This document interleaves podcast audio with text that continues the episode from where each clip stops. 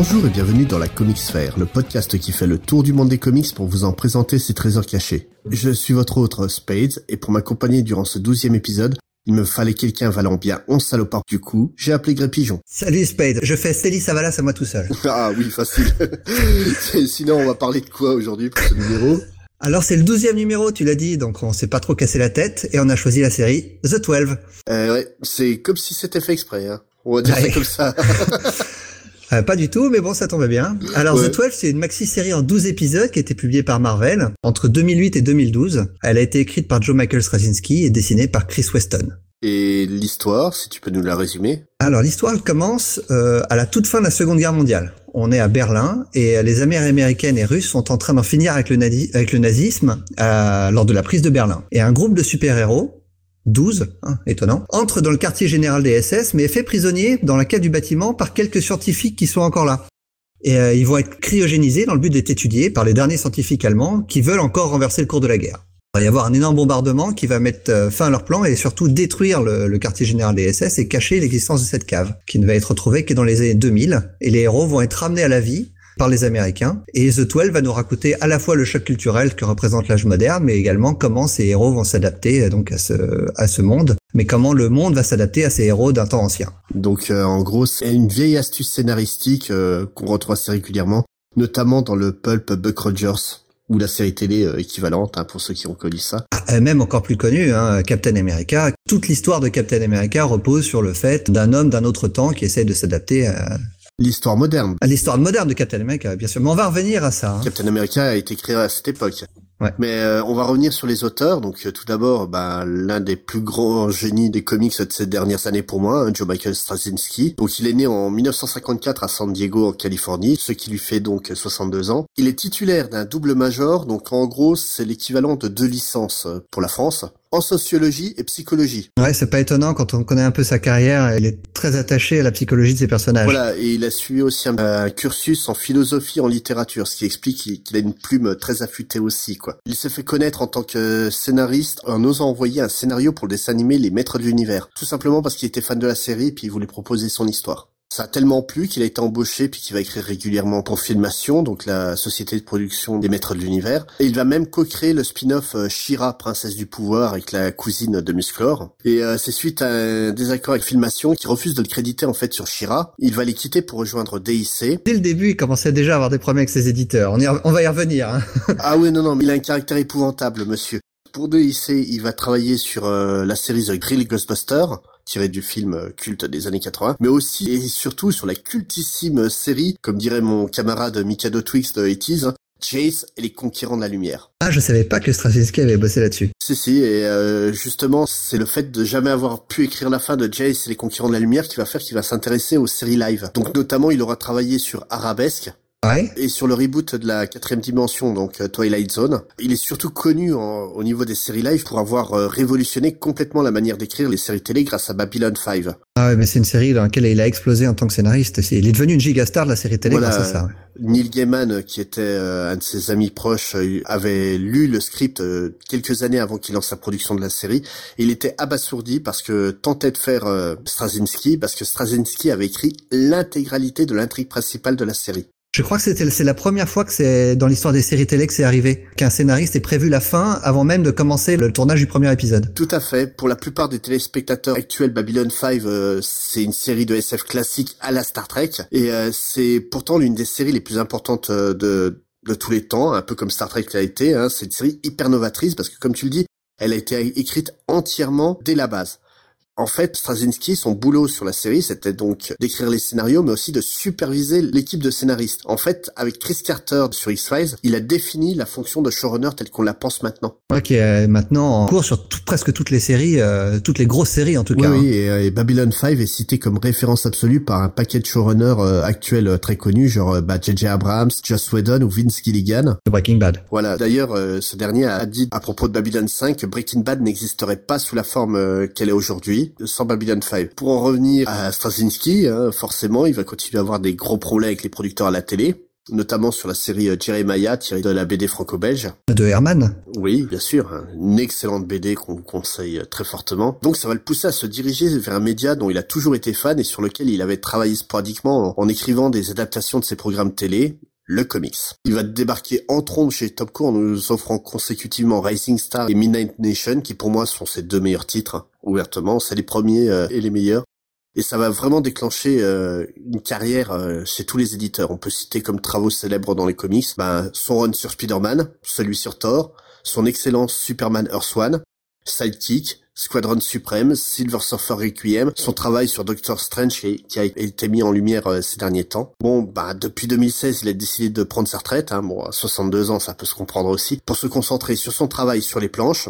En fait, c'est là qu'il a commencé en tant que scénariste, en tant qu'auteur de théâtre, et il veut reprendre sa place au cinéma, média qu'il avait laissé de côté depuis le film euh, L'échange de Clint Eastwood. Très bon film. Très bon film, mais très sous-estimé malheureusement. Et ainsi que euh, revenir à la télé, bah, ce qu'il a fait en trombe avec la série euh, Sense8 sur Netflix, dont on est tous les deux très fans. Ouais. Je voulais juste préciser, hein, Straczynski, c'est un auteur star, mais euh, c'est aussi un fanboy. Oui. Et il a pas peur de se lancer dans des projets comics. Moi, j'ai lu récemment ce qu'il a écrit sur Terminator. Salvation, oui. Oui, c'est Terminator Salvation. D'ailleurs, il reprend la suite de Salvation, oui. qui, est un film qui est mal aimé. Mais lui, il a beaucoup aimé, donc il a voulu en écrire la suite. Et il a aussi écrit des comics Twilight Zone, dont tu parlais tout à l'heure, il a écrit, euh, dont il était le scénariste sur la série télé. Euh, il continue à écrire, des, enfin, il a continué jusqu'à récemment à écrire des comics euh, dans cet univers-là. Oui, et justement, il avait commencé ses premières armes en tant que scénariste de comics sur donc le film d'animation et les séries télé sur lesquelles il travaillait, donc He-Man and the Masters of the Universe. Et aussi, est-ce que tu te rappelles de la série télé Captain Powers? Non, ça me dit rien ça. C'était une série télé où en fait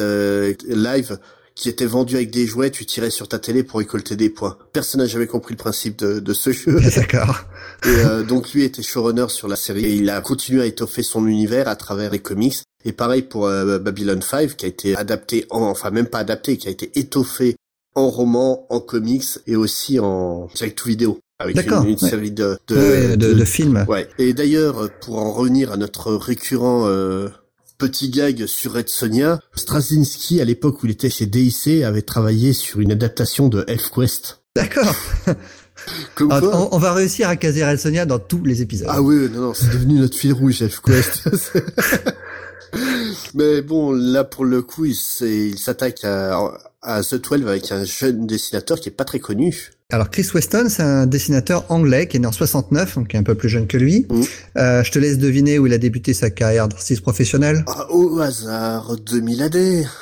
Bravo. Mais avant ça, faut quand même préciser qu'il a été euh, l'apprenti pendant un an de Don Lawrence. Mmh. Alors Don Lawrence, il est très connu pour une série qui s'appelle The Trigon Empire. Oui. Et The Trigon Empire, c'est une série de SF des années 70 qui a été une source d'inspiration énorme pour des artistes, hein, des petits artistes dont on a déjà parlé, comme Brian Bolland ou Dave Gibbons. D'ailleurs, Chris Weston, il a un style qui est assez semblable à celui de Bolland. Oui, c'est un style euh, très classique et ça convient à la perfection avec The 12. Ouais, extrêmement détaillé et très classique, ouais. Et euh, pour en revenir à 2000 AD, donc il a bien entendu travaillé sur la série phare de l'éditeur, Judge Dredd, en 1988. Donc il avait à peine 19 ans. Euh, donc de très jeune, son talent était déjà là. Hein. Mais après, il a quitté Judge Dredd pour aller sur une autre série à succès de 2000 AD, Drog Trooper, avant de devenir un artiste régulier sur une série de Joe Smith, euh, John Smith, pardon, Indigo Prime. Alors je sais pas si tu connais cette série. Ça me dit rien, non Moi je l'ai jamais lu, mais alors quand j'ai lu le pitch, c'est un voyage temporel dans un train. Donc c'est un train qui remonte à travers le temps pour aller chasser euh, Jack the Ripper, Jack l'éventreur. Ok. Alors Rien que le pitch complètement barré me donne envie de... Ouais, ouais. Et c'est entièrement dessiné par Chris Weston. C'est une série en 13 épisodes. Préparez-vous à avoir un épisode sur ça, parce que je pense qu'il y a... ah, J'ai essayé de le trouver, il est difficile à trouver. On trouve une partie de l'histoire, en tout cas encore euh, en vente, mais sinon je crois qu'il faut se... Il va falloir se... Se diriger vers le marché illégal, on va dire. Voilà, c'est ça. Alors, il va rejoindre DC Comics euh, assez rapidement, et plus particulièrement Vertigo, avec toute sa cohorte d'auteurs et d'artistes anglais, qui, oui, qui, qui s'est hein. dans, les années 90. Et il va notamment travailler avec Grant Morrison sur Les Invisibles. Mmh. Et euh, il va faire quelques épisodes des Invisibles, mais après il va dessiner l'intégralité de la série The Filth pour Grant Morrison. Et il va aussi, alors ça je pense que toi tu dois connaître une, une mini-série en trois épisodes avec Warren Ellis qui s'appelle Ministry of Space. Oula, ça date ce truc. Ah ouais, mais milieu des années 90. Ouais, oui. Et alors ça, c'est une série qui est toujours disponible à l'achat, donc euh, moi je la connais pas, mais je pense que je vais pas tarder à me la procurer. J'en ai quelques bons souvenirs, mais c'est très très vague, je dois t'avouer. Ensuite, il est parti chez Marvel. Après, il a fait pas mal de petits travaux chez, chez Vertigo, comme ça, un épisode par-ci par-là. Mais euh, je pense qu'il a des gros problèmes de régularité en fait. Un peu comme Brian Bolland, c'est plus un artiste de cover que d'intérieur. Il a, il a beaucoup de mal à suivre les délais. Et euh, donc, il va rejoindre Straczynski en fait chez Marvel où il va faire du Fantastic Four avec Straz. Tout de suite après, Straz va lui proposer l'idée de The 12. Et ce qui reste à ce jour son travail le plus connu, le plus abouti, le plus ambitieux, en tout cas pour Chris Weston. Après ça, il va quitter le monde des comics, à part pour quelques covers, et il va surtout se consacrer au cinéma, où il va notamment faire des storyboards, euh, notamment pour le film Book of Eli, des frères Hughes. Oui, c'est plus un auteur, euh, un feeling artiste, comme on appelle ça. C'est le genre d'artiste qu'on appelle pour un ou deux numéros quand le dessinateur euh, principal prend trop de retard. Ouais, par contre, il faut le prévenir à l'avance parce qu'il a besoin de pas mal de temps pour finir un épisode. Mais sachant que c'est un ancien élève de Don Lawrence, euh, c'est compréhensible. Don Lawrence mettait vraiment le résultat avant tout. Ouais. Fallait que ce soit visuellement parfait, donc. euh, Ah, mais c'est ce qui explique pourquoi ces, ces artistes anglais, hein, on a cité Bolland, euh, Gibbons, c'est un peu moins vrai pour Gibbons, mais, mais Bolland comme Weston, ils ont besoin de temps parce qu'ils ils veulent pas donner une planche tant qu'elle est pas finie. Et en plus, c'est des artistes qui avaient l'habitude de s'ancrer eux-mêmes. Oui. Donc ça prend encore le, le double de temps. Hein. Donc euh, là, on va parler un peu d'un truc surprenant. euh, on va revenir vraiment à la base de l'histoire des comics. Bah, en fait, c'est pas pour rien, parce que The 12, ça parle de 12 héros de l'âge d'or des comics, donc des, des années euh, des années 40, qui reviennent dans notre temps. Voilà. Mais euh, ce serait on pense intéressant de revenir sur ces héros, et notamment sur le début de, de ces héros dans les années 40. Ben, en fait, c'est surtout intéressant parce que là, ça va nous permettre d'expliquer ce qu'est le Golden Age à notre public. Donc, euh, notamment, on va même revenir avant le Golden Age, tout simplement avec l'invention du comic book tel qu'on le connaît actuellement. Le comic book est un- une invention d'un entrepreneur du nom de Max Gaines, dont tu as très certainement déjà entendu le nom. Ouais. En fait, il euh, regardait les comic strips qu'on avait dans les journaux, il s'est dit, tiens, ce serait bien de reprendre ces comic strips, les relier, puis d'en faire un magazine. Donc euh, il décide de faire ça pour un test de manière promotionnelle pour des marques de soda et compagnie, notamment Canada Dry. Mais la légende veut que Max Gain va récupérer un paquet de ces fascicules et va leur coller un sticker dessus pour établir un prix à 10 cents. Donc 10 cents euh, des années à peu près, euh, on va dire 1935, ça équivaut à 1,74$ de maintenant. C'était quand même pas donné. Oh, donné. ah non, c'était vraiment pas donné à l'époque non plus. Et il va les laisser dans un kiosque pendant une journée histoire de voir euh, si ça se vendait. Bon, le soir même, il revient voir ce qui reste. Bah rien, pas. hein. C'est tout parti, mais, mais à une vitesse hallucinante. Donc, il va se décider à créer le premier comic book officiel qui va sortir en février 1934 sous le titre de Famous Funnies. Parce que oui, en fait, le terme comic dans comic book, ça vient bel et bien du terme comique euh, humour, quoi. Ouais, marrant. Parce que les, les- la plupart des strips euh, célèbres de l'époque étaient des strips comiques.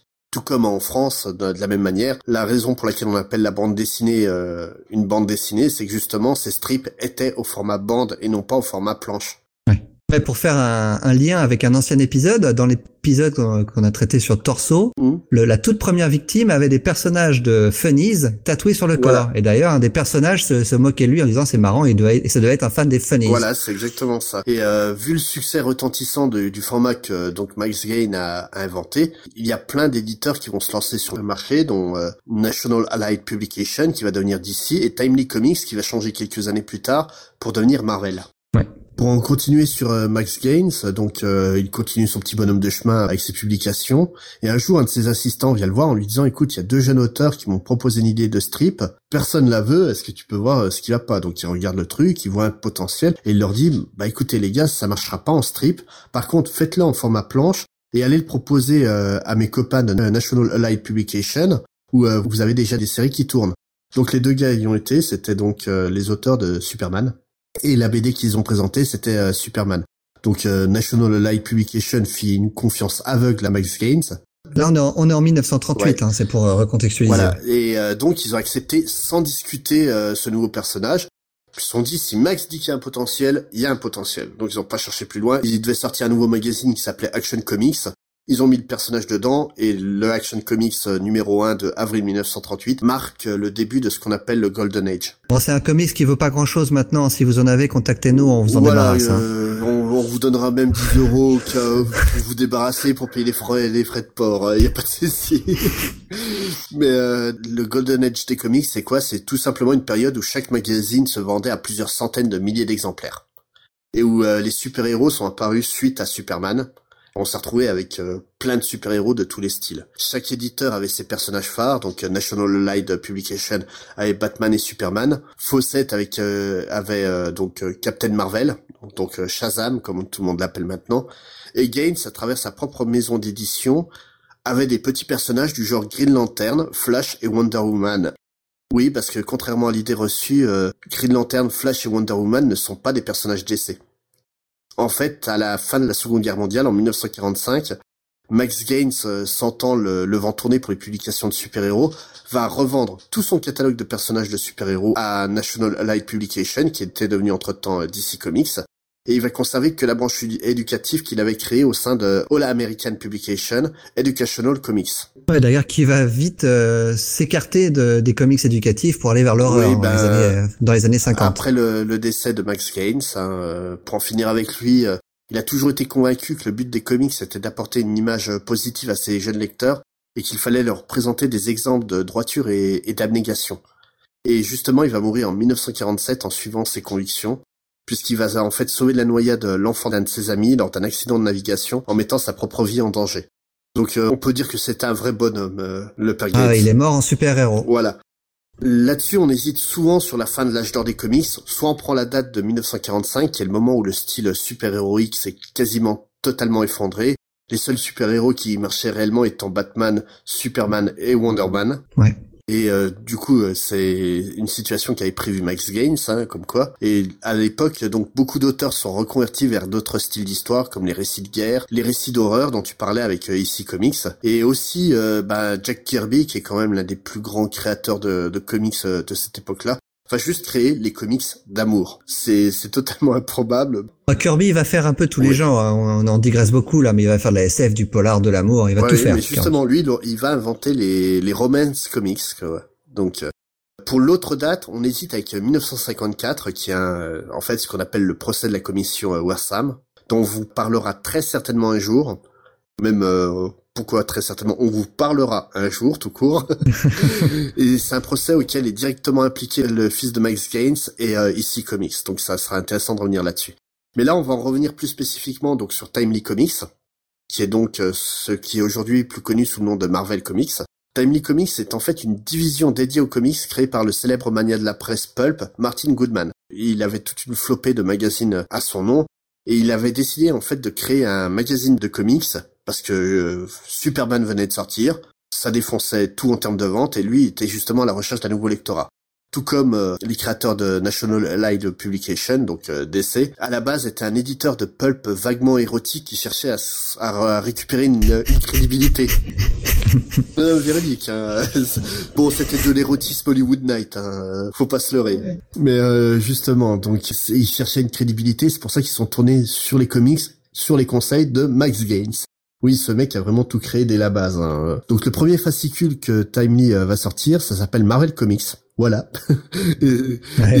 On se demande où ils sont allés chercher le nom après. Hein. Et c'est sorti en octobre 1939. Tout comme DC, euh, bah, certains personnages restent encore très connus de nos jours hein, de cette époque. On va citer euh, Captain America et Namor le Submariner.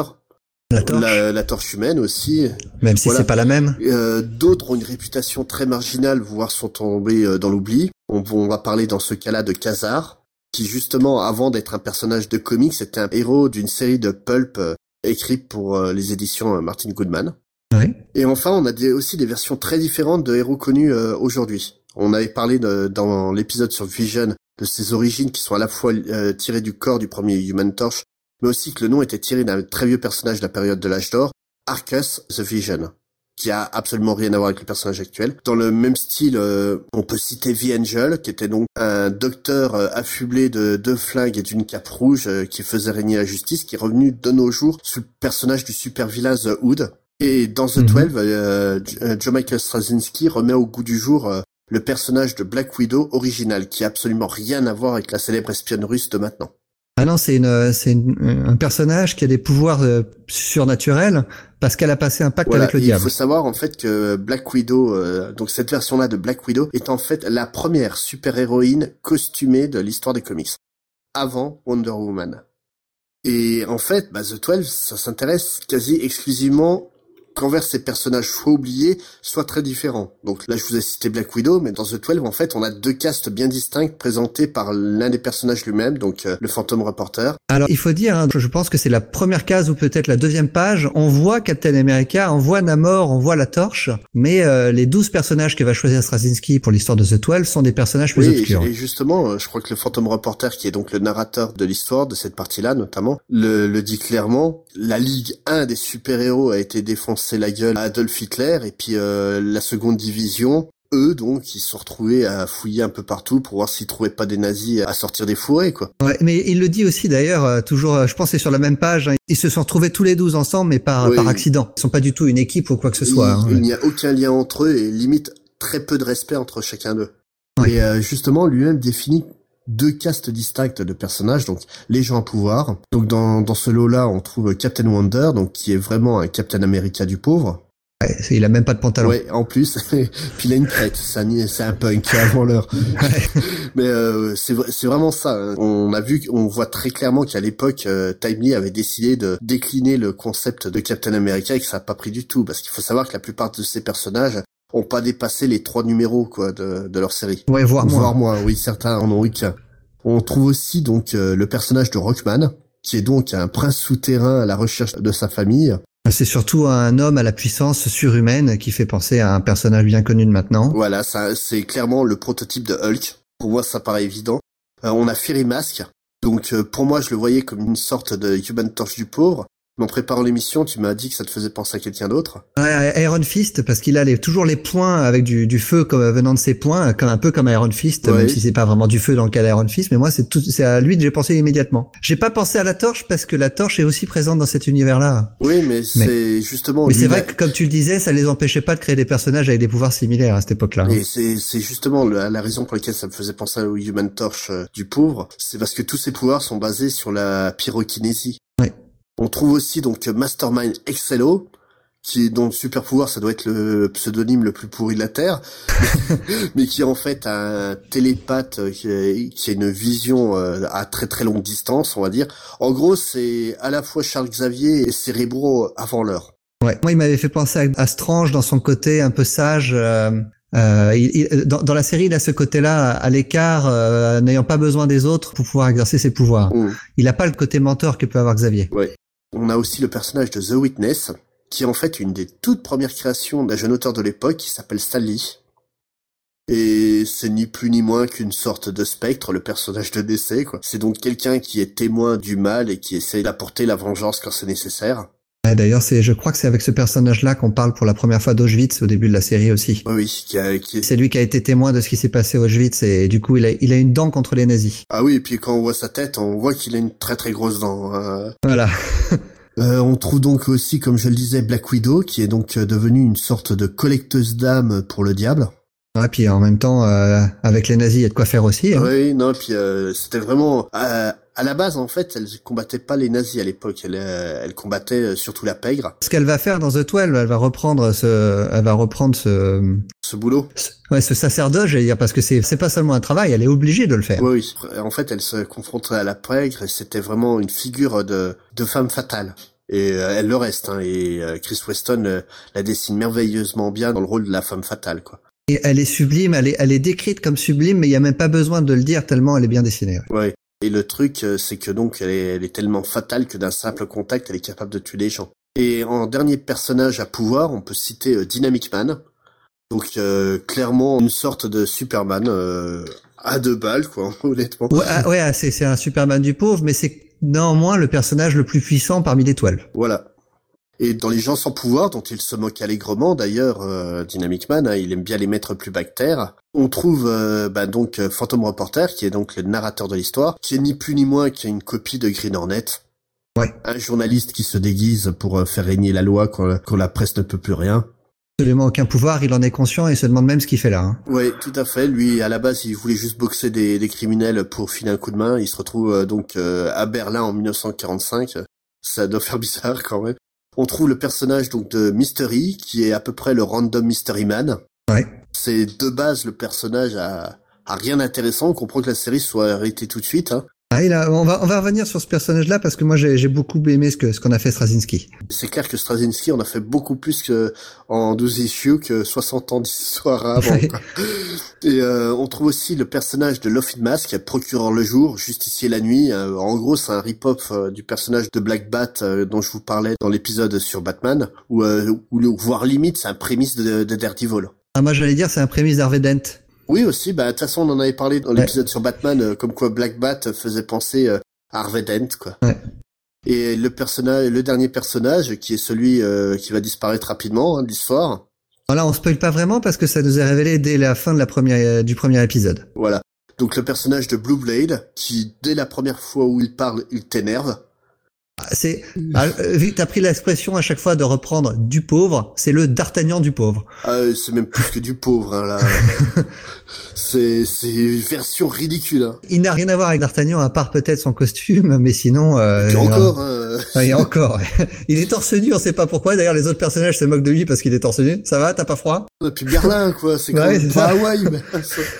Et bien sûr, comme vous l'aurez remarqué, hein, là je vous ai présenté que 11 personnages, alors que ça s'appelle The 12, parce qu'il y a bel et bien un douzième personnage qui est Electro. En fait, c'est un robot qui est lié télépathiquement à son créateur, qui va le contrôler, mais à distance. Alors justement, quand ils vont se retrouver euh, coincés dans les, les sous-bassements de Berlin, en fait, le lien va être rompu. En gros, Electro, c'est tout simplement euh, le Iron Man de la loose, quoi. Si t'as plus de réseau, il marche pas. Tous les personnages, ils ont tous la loose, ces personnages-là. Le, seul, qui a pas vraiment la loose, bah, parce que c'est un personnage en fait qui se la raconte pas, c'est le reporter. Oui, parce qu'il sait qu'il est pas grand-chose de base. Mais tous ces personnages, en fait, il va vraiment les développer à travers beaucoup, beaucoup de thématiques. Comme tu le disais, le personnage de Mystery est très très intéressant ce point de vue-là. Alors Mr. E, alors Victor J, de, son vrai nom, euh, est un personnage qui a fait sa, tu l'as dit, qui a fait sa apparition en 1940 et pour une seule fois. On a vu que dans un seul épisode, tellement il était ennuyeux. Il n'a pas du tout eu de succès. Et Straczynski a décidé de le déterrer. Alors c'est un personnage sans pouvoir. Son seul pouvoir de l'époque qu'il était décrit, c'était qu'il était athlétique. Oui, oui, un sportif. Voilà, super. Alors, et c'est d'ailleurs assez étonnant parce qu'il est assez âgé. C'est peut-être le, personnage d'étoile le plus âgé euh, de tous. Euh, mais bon, c'est en tout cas c'est comme ça que Straczynski le, le, voit. Ils sont quasiment tous dans la trentaine, on va dire, euh, tandis que lui a bien tapé la, la quarantaine. Quand Ouais, ouais, peut-être même. Euh, vu comment Weston le dessine, on, peut même penser à une cinquantaine. Hein. Mmh. Et dans l'épisode 3 de The 12, alors je vais spoiler un tout petit peu ce qui arrive à ce personnage-là, mais c'est pas du tout pour spoiler l'intrigue générale, mais juste pour... Si on va éviter autant que possible les spoils, mais certains, certaines thématiques demandent à ce qu'on explique un peu mieux les personnages. Mais en l'occurrence, ça, ça va pas du tout gâcher l'histoire de l'intrigue, c'est juste ce qui arrive à ce personnage-là, et euh, vous allez comprendre pourquoi on vient là-dessus, parce que c'est une thématique essentielle à Straczynski, et c'est assez intéressant. Euh, donc, Mr. E, dans l'épisode 3, il va retrouver son fils son fils qui est à cette époque-là âgé maintenant de 68 ans. Et on va découvrir à ce moment-là que le vrai nom de Mr. E, c'est pas du tout Victor J, mais c'est Victor J. Goldstein. Ça, c'est une invention complète de Straczynski. Il n'y a rien dans l'histoire du personnage initial qui permet de déceler ça. Oui, bah, les trois pages de sa seule euh, histoire permettaient pas de le deviner, c'est clair. C'est ça. Alors le truc c'est que Straczynski, pour lui, avec ce personnage-là, en fait, l'unique, euh, son unique ambition avec ce personnage-là, c'est de dénoncer l'antisémitisme qui existait aux États-Unis dans les années 30 et 40 il n'y a pas vraiment, ce personnage-là n'apporte pas grand-chose à l'histoire globale de The Twelve, autre chose que ça. Et euh, parce qu'en en fait, ce personnage-là a dû changer de nom pour gravir l'échelle sociale, parce qu'à cette époque, pour un juif, c'était difficile de s'insérer socialement euh, dans la société. Pas uniquement pour les juifs, hein, pour toutes les personnes, euh, pour toutes les personnes, toutes les minorités. Ouais, ouais c'est ça, ouais. Et par contre, son fils, qui lui vit dans l'époque moderne, va très clairement lui reprocher ça. Il l'accuse carrément d'avoir trahi sa religion pour de basses considérations matérielles. C'est un message très fort à ce moment du récit parce que c'est très très dur, très émotionnel le, passage qu'il vit avec son fils parce que ce fils-là a très clairement eu une, une vie très difficile avec l'absence de son père et il fait payer à son père cette absence-là quand il le retrouve, et notamment avec la mort de sa mère, donc de la femme de Mr. E.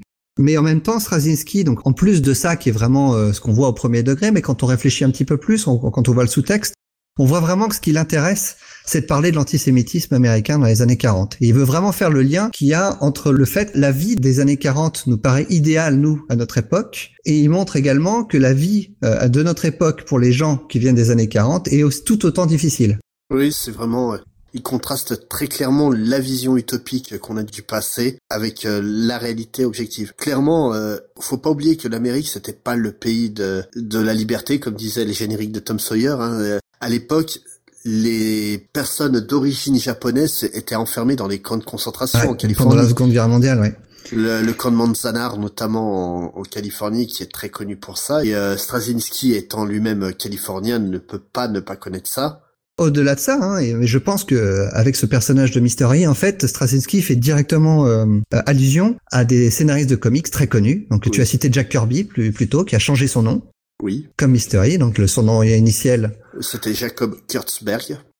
et euh, sinon Stan Berg, donc qui a changé son nom officiellement hein, pour devenir Stan Lee. Parce que à cette époque-là, avoir un nom à consonance juive, c'était pas bon pour travailler dans l'entertainment. Et Straczynski dénonce ça euh, très clairement dans, enfin dénonce. Je sais pas si, oui, Non, oui, il le dénonce, mais je le prends pas comme une dénonciation. c'est pre- c'est presque un hommage en fait à ces auteurs-là, à ces auteurs juifs. Et, et au-delà de ça, c'est simplement en fait euh, ce qu'il essaie de faire sur cette partie-là, c'est clairement le fils reproche une conduite qui était normale pour le père à l'époque. C'est En- ça. C'est, euh, il veut montrer que c'est très difficile, c'est très facile de critiquer des, euh, des comportements qui paraissent anormaux maintenant, alors qu'à cette époque-là, Il n'avait pas le choix. c'est ça. C'est clairement, euh, s'il voulait être quelqu'un, il n'avait pas le choix malheureusement. Mais c'est, quelque chose que Straczynski va faire toute sa carrière, je, je trouve. Mm. Et c'est, étonnant d'ailleurs qu'il s'intéresse autant à la cause juive, je mets cause entre guillemets, hein. Mais euh, parce que lui, il est pas du tout juif, il est catholique. Non. Euh, il est issu d'une famille, d'une voilà. famille catholique, en Voilà, tout cas il est- polonaise. Il, est issu d'une famille euh, catholique, mais lui-même euh, Ouais. s'avoue athée. Mais simplement, en fait, il s'intéresse beaucoup à la spiritualité, pas à la religion, à la spiritualité. Et c'est un thème vraiment récurrent dans son œuvre. C'est le noyau de Rising Stars, où des personnes, euh, bah, des, des élus, hein, en quelque sorte, des messies vont modifier la société à leur contact. C'est vraiment, euh, Midnight Nation parle quand même d'un homme qui se fait voler son âme et qui va devoir traverser euh, une sorte de, de purgatoire pour pouvoir la récupérer. Mm. Mais tu parles de spiritualité, moi je pense qu'au-delà de ça, Straczynski avant tout c'est un progressiste. Il veut, il a des idées, il a des idées très progressistes et il veut les faire, faire avancer. On- pour revenir au judaïsme, dans Babylon 5, ça a été le premier auteur à intégrer un personnage ouvertement juif dans une série de science-fiction. Mm. C'est le personnage, pour ceux qui connaissent, de, euh, de Suzanne Ivanova. Oui, et mais tout comme dans Star Trek, euh, dès les années euh, 60, une série se permettait de proposer un équipage multi-ethnique et de plusieurs pays. On trouvait un personnage russe à côté d'Américains, quoi. Ouais. Ça paraît totalement anodin euh, à notre époque, mais à, à celle-là, c'était c'était une révolution, quoi. Le premier baiser interracial était dans Star Trek. Et toujours pour revenir à Straczynski, hein, moi, enfin, on a, on a déjà eu ces- cette conversation plusieurs fois tous les deux. euh, la série sur laquelle il travaille en ce moment, Sense8, Straczynski a un vrai, le- un vrai discours euh, progressiste euh, à, à faire passer, et, euh, en montrant des relations homosexuelles, des relations transgenres. euh, Oui, mais c'est pas le cœur de la série. Euh, le cœur de la série, là, reste vraiment la spiritualité pure. et c'est parce que Straczynski, c'est un super auteur, il arrive à faire passer Ouais. des messages sans qu'on s'en rende compte. Voilà, c'est, c'est, il fait passer ces messages. euh, en fait, il y a un vrai, véritable fond dans ces histoires, mais il y a aussi une véritable forme. Ouais. Qui fait que le fond, euh, tu l'absorbes sans problème. Le Sense8, en fait, tu te retrouves avec le, le même, la même intrigue que, que Racing Stars, où tu as des gens à pouvoir qui essaient de comprendre leur place au sein de l'humanité. C'est, on peut comparer ça aussi aux travaux d'un auteur de SF des années 50 qui s'appelle Theodore Sturgeon, dont je suis très très fan avec un roman comme euh, bah, Les Plus qu'humains, tout simplement, qui est un de ses grands classiques. C'est vraiment, lui, ce qu'il essaie de comprendre, c'est la place de, de l'individu au sein de la collectivité humaine. Et puis Mm. donc l'impact que peut avoir quelqu'un d'extraordinaire au sein de, de cette communauté. C'est vraiment, euh, tu prends euh, Superman, le personnage de Superman, même si je déteste ce qu'on a fait euh, Straczynski sur la série régulière. Euh, Grandid. ah oui, c'était très mauvais. c'est- ça. ouais. Mais par contre, c'était très bon ce qu'il a fait sur Earth One. Voilà. Mais justement, Earth reprend ça où justement là, Clark Kent essaie de comprendre sa place au sein de l'humanité. Hmm. Et là, ça fonctionne à, à la perfection. C'est comme ça que tu dois écrire euh, Superman de manière connectée à l'humain. Alors, juste pour en terminer avec le judaïsme, euh, je suis tombé sur une interview de Straczynski dans laquelle euh, je trouvais ça vraiment intéressant. C'est que lui, ce qu'il adorait faire, c'est parler donc de vraies personnes qui cachent leur identité religieuse dans un univers de super-héros qui par nature est un univers de personnes qui cachent leur identité. C'était Donc c'était c'était du cache- de- des gens qui cachent leur identité parmi d'autres gens qui cachent leur identité. Donc c'était euh, ce côté-là, euh, ce côté-là l'intéressait. Voilà, et euh, au niveau de la spiritualité, on peut aussi euh, parler de Black Widow, hein, donc comme on le disait tout à l'heure, qui est donc un personnage euh, maudit, qui, euh, qui doit travailler pour le diable, qui doit traquer les âmes des personnes mauvaises, mais c'est aussi en fait un personnage qui essaie de, de trouver sa place réellement, parce qu'elle elle sait qu'elle est fondamentalement mauvaise de par son pacte avec le diable. Mais le, le truc à côté de ça, c'est que justement, tu la vois très distante avec ses camarades super-héros parce qu'elle sait qu'elle peut pas les approcher, qu'elle est dangereuse. Mais à côté de ça, en découvrant toute la communauté euh, émogote, elle trouve en fait une sorte de repère où elle peut être un peu elle-même.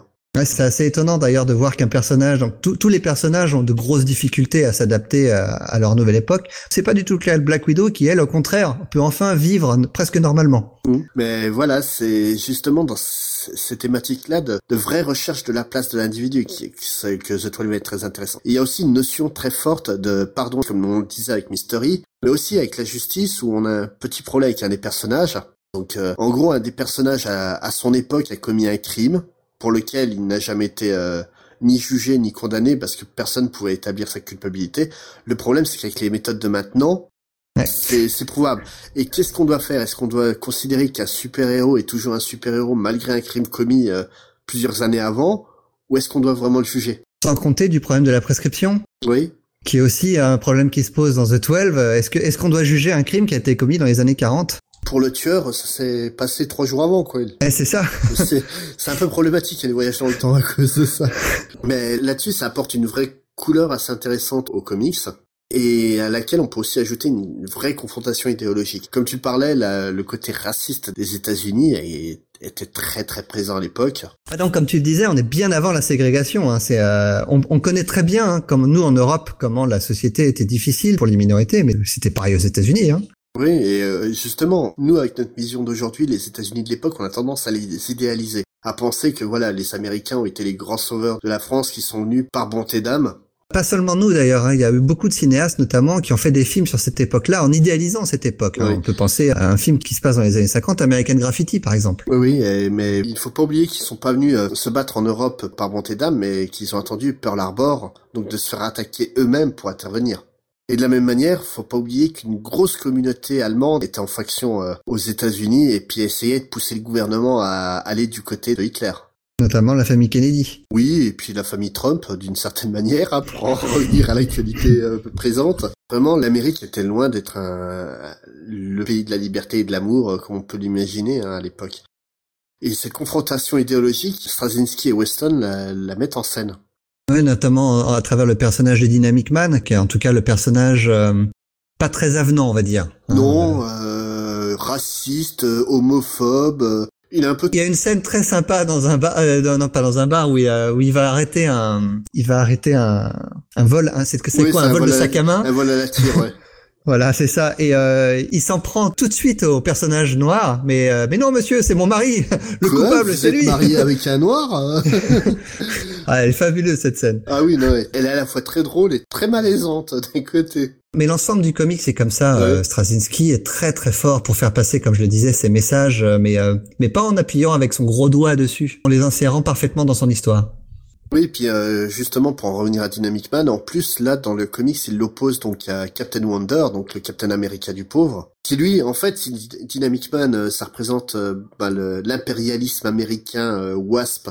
Captain Wonder lui représente vraiment bah, ce que représente Captain America, l'American Dream pur et dur. Le gros défaut que je trouve à ce personnage, c'est son manque de charisme. Mmh. Je, je, pense que c'est volontaire de la part de Straczynski, parce que son personnage principal, c'est le reporter, c'est pas, euh, voilà. c'est pas Captain Wonder. Mais justement, là, Captain Wonder, il le met sans arrêt en opposition à Dynamic Man. Ah oui, oui. Ils sont tout le temps euh, à ah, se prendre avec. Ah oui, vraiment. C'est, on sent que Dynamic Man serait né sur le, le vieux continent plutôt qu'aux États-Unis. Euh, il aurait porté euh, du Go Boss très facilement, quoi.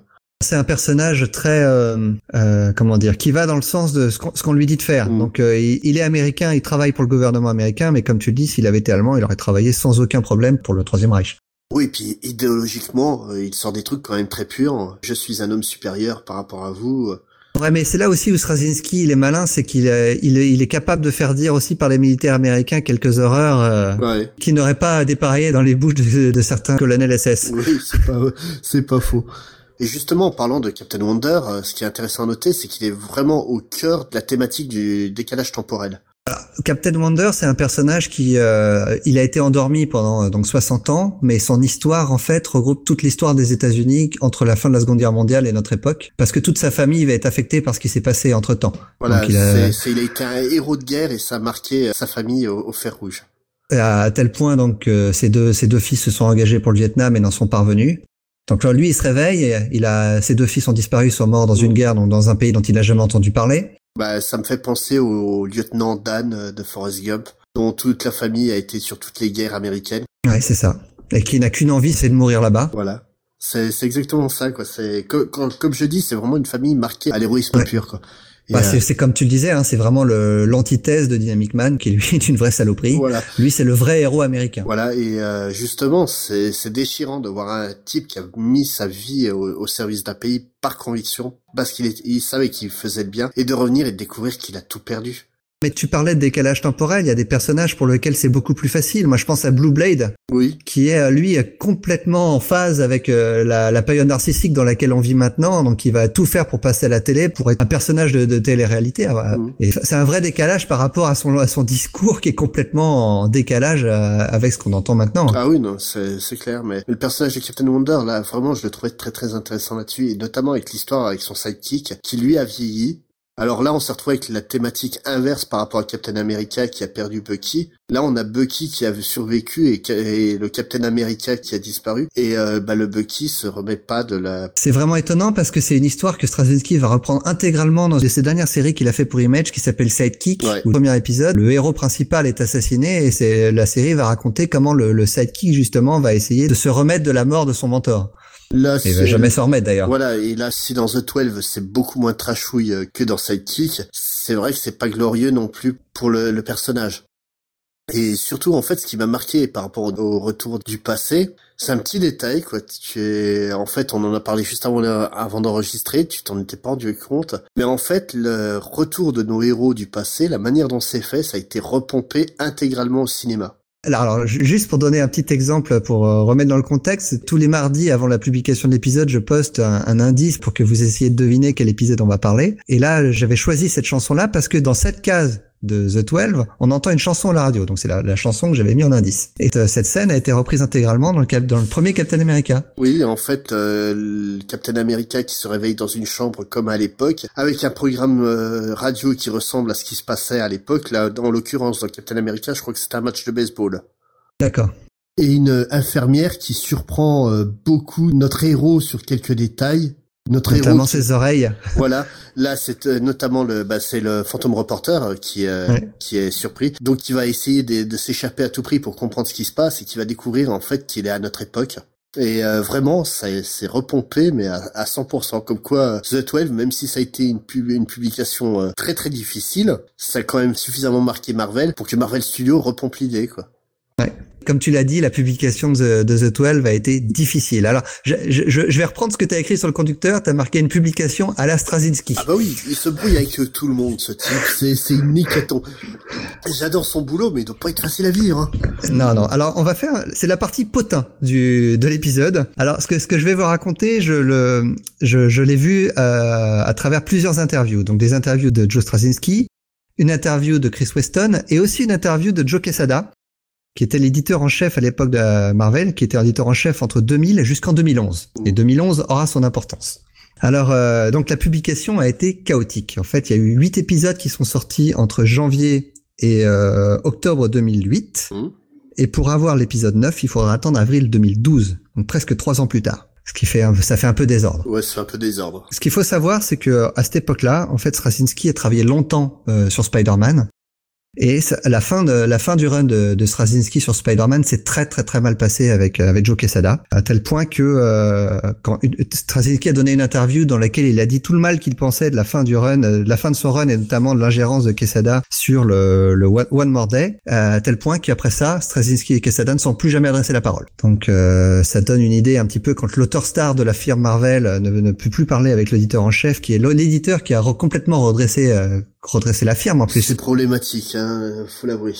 Alors Straczynski maintenant, en interview maintenant, il dit moi j'ai beaucoup de respect pour Quesada, il a redressé Marvel qui était sur le point de faire faillite, mais je peux pas travailler avec lui. Et Quesada dit, euh, Straczynski est un, Quesada qui est beaucoup plus la langue de bois à, l'américaine, euh, lui dit euh, Straczynski est un homme talent, on l'accueille à bras ouverts quand il veut revenir. Mais Straczynski ne reviendra jamais travailler avec Quesada. Alors ça c'est donc comme je disais, ça s'est très très mal passé. Déjà Straczynski a très mal supporté le fait qu'on lui impose des événements de Civil War dans sa série. Oui. Et en plus donc ce que Quesada voulait faire avec One More Day pour Straczynski c'était hors de question, donc il a a, il a quitté le titre tout de suite. Alors après, on, on a reproché à Straczynski plusieurs fois de jamais terminer ses séries. Alors c'est vrai que c'est arrivé sur d'autres séries, donc c'est arrivé notamment sur Supreme Power. Et qui est de la même période en plus. La même période. Alors Supreme Power, il a une autre explication. En fait, c'est toujours le problème qu'est Sada Straczynski, mais donc Supreme Power, qui était une série sous le giron Max, mmh. qui était le giron mature de, de Marvel de l'époque, hein, qui avait des titres comme Jessica Jones, le Punisher, et donc Supreme Power, qui a eu un, un gros succès, à tel point que Quesada s'est dit ça, a, ça a beaucoup de succès, ce serait bien de le faire passer euh, chez Marvel pour augmenter encore les ventes, plutôt que d'avoir le, le, label Max qui, qui, limite le nombre de ventes. Et donc du coup, euh, Straczynski s'est senti euh, frustré euh, artistiquement, et il a dit si c'est ça, j'arrête. Et du jour au lendemain, il a refusé d'écrire la moindre ligne sur le titre. Donc du coup, on n'a jamais eu de fin à la, la série suprême. Dommage parce qu'elle est vraiment très bonne. Hein. En plus, elle ouais, partait dans une direction très intéressante et puis c'est hyper frustrant euh, d'arriver au bout du run de Straz et d'y jamais avoir eu la suite. Quoi. Et alors donc ensuite, il a lancé The 12 et en même temps Thor. Mmh. Alors Thor, ça, très, ça se passait très bien. Thor a eu des, des très bonnes ventes. Et Quesada est venu voir Straczynski. Quesada, il l'a cherché un petit peu quand même, hein, sur le bonhomme. Et il lui a fait, bon, ce serait bien que Thor, tu le, tu insères les événements et ce qui se passe en ce moment chez Marvel. Alors, je suis pas sûr de ce qui se passait à cette époque-là chez Marvel. 2011, ça, ça, devait être euh, juste ah, c'est 2008, c'est 2008. 2008 ah bah, c'était post-Civil War, donc là, on devait commencer le Dark Reign, non? Ah, je sais pas. Donc euh, et là, euh, dès que Quesada a approché Straczynski pour euh, savoir s'il si, était ok pour que Thor euh, participe aux événements, Straczynski du jour au lendemain a fait Thor et moi terminé. et du coup, The 12, tap, il a, il a terminé aussi. Donc comme je disais, il a fallu trois ans pour avoir la suite. Alors il a donné une interview en 2011, Straczynski. Alors il a, il a donné les raisons de ce retard. En 2011, la série était toujours pas revenue, hein, mais c'est le moment où en fait où Axel Alonso a remplacé Joe Quesada à la tête de Marvel. Alors lui, la, la, la, raison principale du retard pour The 12, il expliquait que c'était euh, parce que lui et Weston trop occupés pour finir la série. Donc en fait, euh, vu que lui refusait d'écrire la moindre page, Weston il est parti chercher du boulot ailleurs, donc c'est là qu'il s'est fait engager pour faire le, les storyboards de The Book of Ellie. Et euh, en 2011, en fait, Straczynski révèle qu'il a donné quelques pages de scénario à écrire à Weston, mais que Weston lui a toujours pas donné de signe de vie. Donc pour lui, il estime que le retard qu'a subi The 12 est à 50% attribué à Weston et 50% à lui. Ah oui, non, non mais c'est normal. Quand il met trois ans à écrire un scénario, c'est c'est pas normal que le mec mette plus de trois jours pour les dessiner. Euh, le, le truc, c'est que moi, moi, je, moi, je suis persuadé en fait que donc euh, c'est que Straz a volontairement saboté son titre parce qu'il voulait faire payer à Quesada le, à leur euh, c'est pas, c'est pas surprenant. on parlait de Rising Star qui pour moi est son titre phare. Rising Star a subi des retards monstrueux apparemment parce qu'il s'entendait pas avec certains éditeurs de, de chez Topco à l'époque, et puis qui commence à bosser chez Marvel, euh, donc euh, franchement, oui, le bonhomme a une réputation de pas être facile du tout. En 2011, dans une interview que j'ai lue, en fait, il expliquait qu'il pouvait plus travailler chez Marvel euh, sur des titres réguliers, que le, le seul éditeur qui respectait vraiment, c'était Axel Alonso. Et mm. comme par hasard, c'est lui qui va remplacer quelques mois après Joe Quesada à la tête de Marvel. Et comme par hasard, c'est à ce moment-là que The Toile revient. Mais par contre, il faut, il faut dire qu'il ne travaillera plus jamais chez Marvel après ça, Straczynski. Bah, de toute façon, son run chez DC a été court aussi, hein, euh, derrière.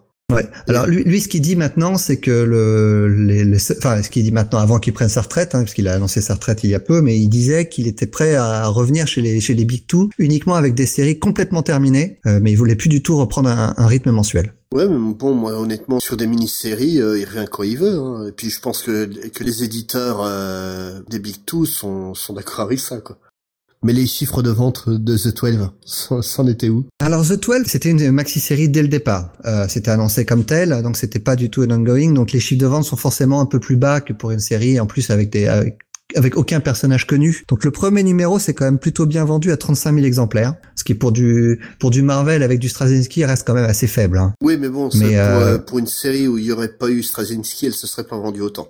Bah, ce serait pas vendu du tout, parce que euh, ce serait même pas fait, parce qu'il fallait il fallait un auteur comme Straczynski pour pouvoir euh, inciter Marvel à écrire une série avec des personnages ah, complètement inconnus de, du Golden Age. Je suis pas sûr parce que là c'était une période où, où Marvel commençait à se tourner beaucoup sur son histoire donc notamment quelques temps plus tard, on a eu euh, Baker qui a travaillé sur Marvel's Project, qui revient à peu près à la même époque. C'est vraiment, on a eu beaucoup de travaux de la, de la même, du même style à la même, quasiment à la même période. Donc même ah, c'était dans l'air du temps. Voilà, c'était vraiment ça. C'était une période où Marvel regardait son histoire, clairement. Hmm. Donc le, le numéro 8 donc est sorti euh, juste avant le juste avant l'arrêt de la série pendant pendant trois ans, et s'est vendu à 25 000 exemplaires. Donc on avait quand même perdu plus d'un tiers de, de lecteurs. Oh, mais ça reste très bon. Et au retour de la série, au numéro 9, donc en avril 2012, là par contre c'est un peu c'est la c'est la, la dégringolade, on n'est plus qu'à 14 000. Par contre ça va rester constant jusqu'au numéro 12. Euh, voilà, pour les chiffres de vente. Bon, c'est faiblard, mais on imagine que c'est une série qui s'est bien vendue en, en relié. D'ailleurs, est-ce qu'il y a eu une sortie française de The 12 euh, Sortie française, oui, chez Panini, euh, dans la collection 100% en deux tomes. D'accord.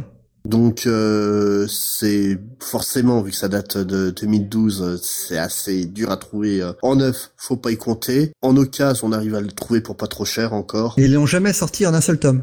Non, ils l'ont jamais sorti en deluxe. Puis surtout, ce qui est dommage, c'est qu'en fait, The 12 est accompagné de numéro 0 et de numéro 1,5 qui en fait s'amusait à reprendre les histoires d'origine des Alors le numéro 0 est sorti avant le numéro 1 à l'époque. Oui. Alors que le numéro 1 demi est sorti, je crois, en 2010 de mémoire, entre pendant l'hiatus entre l'épisode 8 et l'épisode 9. Mais c'est Chris Weston qui l'a fait tout seul, il est pas scénarisé par Straczynski. Non, non, c'est en fait euh, le numéro 1 demi a été euh, en fait un comment dire un outil promotionnel pour voir s'il y avait toujours un public de dispo pour la série quoi. Et si ça valait le coup de revenir. C'est un numéro qui est centré sur le sur le robot de souvenir. Oui, oui, et puis euh, justement en fait dans ces numéros tu avais les les épisodes originaux, donc ceux des années 40 quoi. Et ça, malheureusement, ce matériel n'a pas été publié par Panini dans, ces deux volumes. Et en VO, on a quoi? Et en VO, alors Marvel a édité euh, deux TP en comme, Panini mais en, hardcover. Alors j'ai en fait j'ai longtemps cru que le deuxième n'était jamais sorti, mais il est bien sorti, même s'il est, il est, plus possible de le trouver. Par contre, euh, l'ensemble de la série est disponible dans un TP qui regroupe les 12 épisodes plus le numéro 1,5. Il n'y a pas le numéro 0 par contre. Mais bon, on va donc arrêter là pour euh, ce titre. On va vous laisser en vous rappelant que de venir sur notre site internet pour voir une preview du titre. Je vais mettre quelques liens, comme ça vous pourrez voir quelques photos de à quoi ressemblaient les héros des années 40 euh, avant que, que Chris Weston ne les reprenne dans The 12. Très bonne idée. Notamment Mister E, euh, qui est à peine une silhouette. Très bonne idée, ça. Et euh, puis n'oubliez pas de venir euh, commenter, de nous rejoindre sur les réseaux sociaux, donc Twitter et Facebook. De venir participer au petit concours qu'on a toutes les deux semaines pour essayer de deviner quel titre on va traiter le, le lundi suivant. Voilà.